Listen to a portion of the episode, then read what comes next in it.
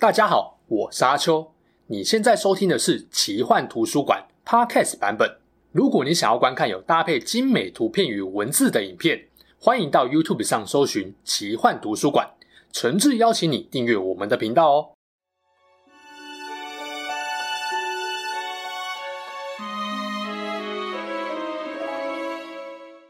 Hello，大家好，我是阿秋，来到了神秘奇幻的主题故事。影响魔界圣战输赢的人物有很多，但如果要说巫师、人类、精灵战力最强的代表是谁，分别就是甘道夫、亚拉冈、凯兰崔尔了。反派方扣掉索伦还没有真正复活成功，实际上单兵战力最强的就是九界灵的老大安格玛巫王。究竟这四位中土顶级战力兼高人气的角色，在故事中最有发挥、让人印象最深刻的，分别是什么战役或哪个场景呢？在这之前，要感谢我自己很喜欢，也是赞助本集影片播出的全球最知名的奇幻式卡片游戏《魔法风云会》。实不相瞒，这集影片的主题就是受他们即将在十一月三号上市的新产品特别版巨增补充包，以及表现出战力最强角色霸气的四个场景盒的启发。上一次在色兰多伊的影片中有介绍过七个场景套卡。连我这个不玩卡牌桌游的魔界迷，都因为卡面实在太精美、太有收藏价值了，买了好几包来收藏。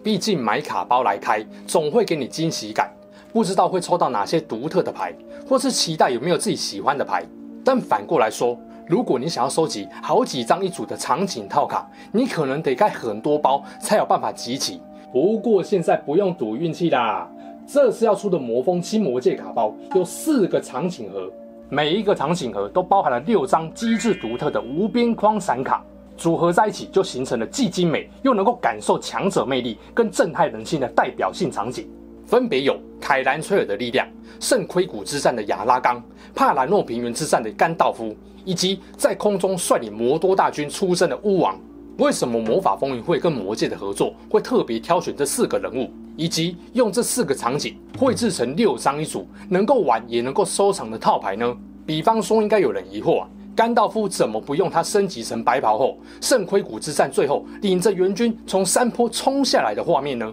会不选这个画面，当然是有他的用意的。所以接下来我会针对这四组卡牌画面，说明他们背后的故事跟意义。首先要介绍精灵中战力最强的凯兰崔尔。想知道他为什么是第二纪元末以来最强精灵？可以看《谁是魔界最强精灵王》的影片。魔法风云会这次跟他有关的场景套牌，主题是凯兰崔尔的力量，是这几个场景套牌中唯一没有在电影中演出来的。只看魔界电影，你会找不到凯兰崔尔展现他强大战力的地方。圣战时期跟凯兰崔尔有关的战斗有两个，一个是抵御东方多尔戈多联合魔多援军的半兽人大军，黑暗军团曾经在短时间之内三次入侵了罗斯洛利安。我在矮人是不是没有贡献的影片中也有提到，因为电影只演出安多因河西边的战事，就会让人误会大河东方的凯兰崔尔、瑟兰多伊跟矮人好像都没在做事。事实上啊，东方也打很凶啊，对战局的影响也很重要。另一个是魔戒被毁，索伦败亡，且在老公凯勒鹏之后彻底摧毁多尔戈多的战事。不过这其实就是让黑暗彻底消失的善后，临终狠狠补一脚，影响没有那么大。所以这次的场景套牌很明显就是前者，魔戒还没被毁掉，凯兰崔尔领导罗瑞安精灵保卫黄金森林的战争过程。有没有发现左上角还有树人？这边看一下地图就知道，打爆艾辛格让萨鲁曼哭出来的树人。他们的法共森林就在罗瑞安西南边不远处，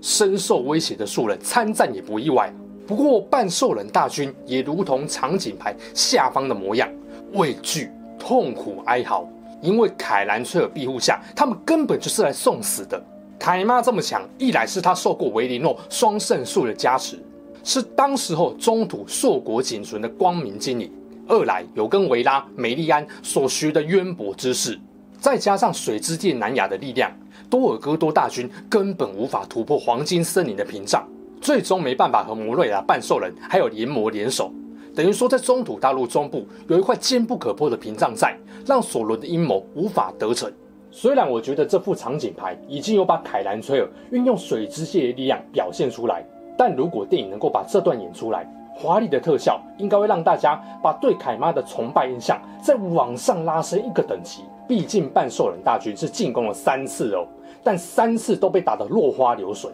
这个时间点是在三零一九年的三月，距离电影中魔戒远征队到黄金森林拜访也不过是两个月之后的事情。值得一提的是，凯兰崔尔不止战力顶尖，智慧跟度量也是中土最顶的。就拿远征队进入黄金森林来说，当凯勒鹏知道炎魔苏醒，还让甘道夫不得已跟他同归于尽后，他当着金历的面大骂巴林进入摩瑞亚唤醒炎魔根本愚蠢，这是很给金历难堪的。但凯兰崔尔用矮人语安慰了金历，才让金历被这位精灵的美丽跟善良折服。事后，他预言甘道夫将会回归远征队，请求巨鹰之王关赫把甘道夫带回黄金森林，并因为萨鲁曼的叛变。认为甘道夫早已取代他成为巫师领袖，把白袍送给他。也就是说啊，电影没有演出来的很多细节背后，其实都有凯兰崔尔的介入跟帮助。再来第二个要讲的就是亚拉冈了。基本上魔戒圣战啊，亚拉冈是从头打到尾，几乎是无一不语。每一场战役，他要么是总大将，要么就是 MVP。强调一下，原著里的勒狗拉斯表现其实没有电影那么精彩的。亚拉冈不只是当时最强人类，表现也不逊于甘道夫。但这样会有个问题哦，如果要从诸多战役中选出他表现最突出的，该选哪一场呢？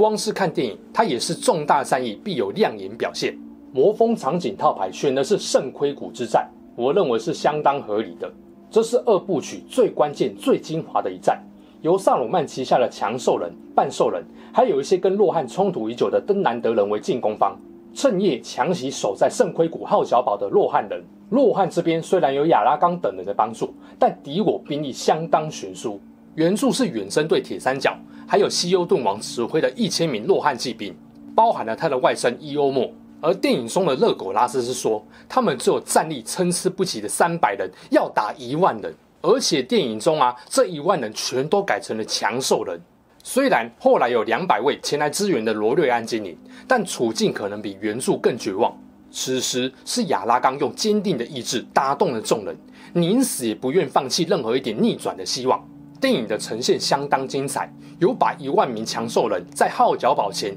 要把堡垒拆爆的危机感做出来。勒苟拉斯跟金历虽然能够虐怪，但数量这么庞大，就算是他们也不可能以一挡千。西欧顿王虽然没有退缩，但眼看情势艰难，还得顾及在深处避难的老弱妇孺，也只能下令守军撤退。城墙被萨鲁曼用魔法制造的炸药炸破后，众人撤退到号角堡中。亚拉冈去找西欧顿王商讨防守策略，不免感到绝望。西欧顿说：“号角堡从来没有失守，但现在他也没有把握了。哪里有什么堡垒塔楼可以耐得住数量这么多、仇恨这么深重的敌人呢？”然而，亚拉冈决定杀出一条血路，西欧顿欣然同意。他们就这样应着响起的号角声，往外冲到城外血战，坚持到黎明，才看见了甘道夫率着千名左右的西谷骑兵从山脊冲下，击退了萨鲁曼的大军。圣盔谷之战，如果没有亚拉冈在阵中，用他永不言败的人皇气势稳住军心，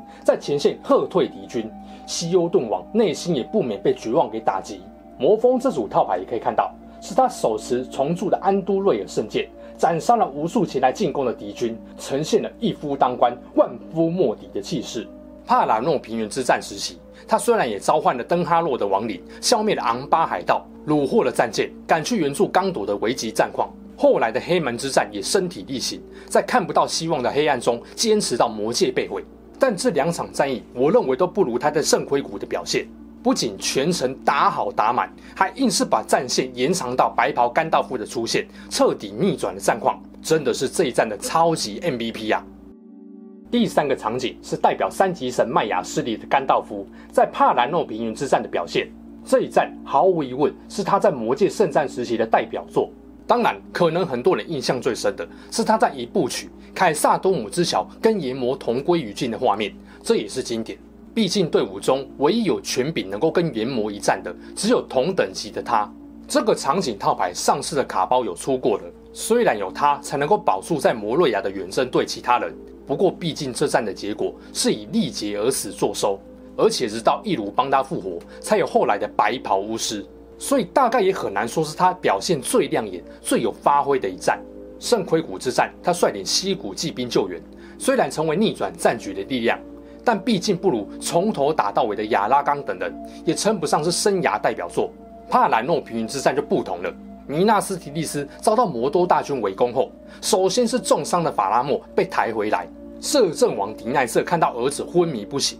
彻底绝望，打算跟着儿子一起死。所以，把整座城的指挥权转交给了不放弃希望的甘道夫。城外的魔多大军在猛攻，索伦旗下最可怕的奴仆戒灵也驾着飞兽在平原上空飞翔，动摇守军的士气。大战初期，西欧顿王的六千洛汉骑兵还没有赶到，亚拉冈等人也还没有搭着海盗舰队赶来支援，白城上下一片绝望。是甘道夫在绝望中坚持着，不眠不休在城门间来回巡视。以火之戒的力量鼓舞守军们，攻城锤破门后，只有甘道夫屹立在巫王面前，敢跟他对峙。这部分我在甘道夫那支影片也有提到。电影改成他被巫王击倒，真的有损老甘形象。之后，洛汉援军终于赶到，巫王才飞离白城，转身对付洛汉大军的步伐。场景排着呈现的甘道夫骑着影骑，用法术对付在天空飞翔的戒灵们。电影这边则是力量巫师秀了一波近战无双的杀敌法，比较没有在用法术，所以才会有一种甘道夫明明是巫师却不放魔法的大灾问。总之，这个场景套牌特别呈现了甘道夫用法术力抗戒灵的英勇形象。尽管戒灵有黑之吹袭，让人重病绝望，但刚铎将士在他取代迪奈瑟后的鼓舞领导下，依旧奋战不懈。因为有他全心捍卫岌岌可危的刚铎，才让人类王国没有一开始就兵败如山倒。正是他的坚持，守住了中土世界的光明希望。正派最强的三位介绍完了，最后当然就是反派最强大将，A.K.A. 索伦头号副手安格玛巫王。魔风也把他在空中号令戒灵跟米纳斯魔窟大军进攻的威风模样表现出来。时间点比甘道夫那个场景还要再更早一点。要不是洛汉骑兵及时赶到，以及后来亚拉冈率队救援，帕兰诺平原之战真的是胜算渺茫。巫王本身是连他自己手下都畏惧的存在。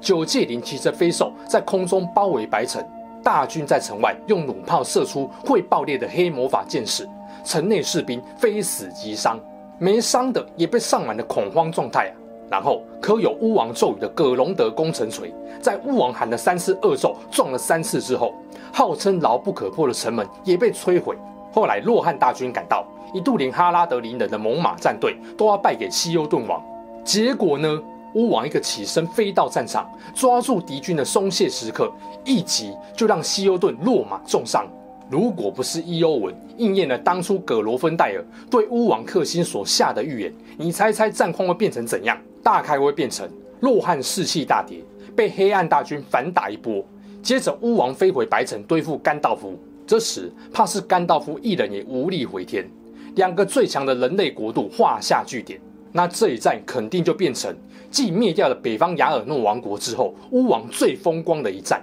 没有人类的对抗牵制，佛罗多要在十天后毁掉魔戒，恐怕也是不太可能。从巫王的过往战绩，几乎是不用怀疑，他能够帮助索伦统治整个中土大陆。聊完魔戒圣战时期战力最强的四位，分别最有发挥的表现、场景跟影响后，是不是又想重温一次魔戒三部曲电影跟原著啦？这种中世纪剑与魔法的旅程跟战争，要拍得比魔戒更有气势磅礴的，还真的不多。而且魔戒还是二十多年前的电影哦。放到今天来看，依然让我很振奋跟感动。这当然是多亏了托尔金老爷子的妙笔，给了我们这么宏大的奇幻世界想象。回头来看，魔法风云会这次的新产品，也是再次唤醒了魔戒迷心中对中土世界的向往跟悸动。像这四组场景图，一包就直接把完整六张牌都给你了。想要收藏的人就不用特地再去买卡包来凑，是不是超有良心的？而这些合作卡牌啊，是魔风跟托尔金后代谈成的合作，授权费用一定不少，也不可能永久授权，理论上就不太可能重印。一段时间过去，可能就绝版了。我认为魔戒迷是肯定要收的，更别说这绝对是官方授权下魔戒最棒也最有价值的周边商品。那有些人只想要图，不想要魔风卡牌上面的文字，它也有提供没有文字的纯绘画卡牌，一个场景盒，另外还包含了三个卡包。除了这四组精美的场景盒，十一月三日推出的特别版巨增补充包，也包含了海量的全新插画跟特殊闪卡设计。给大家看卡牌图，这次可以拿到三种不同绘画风格的卡。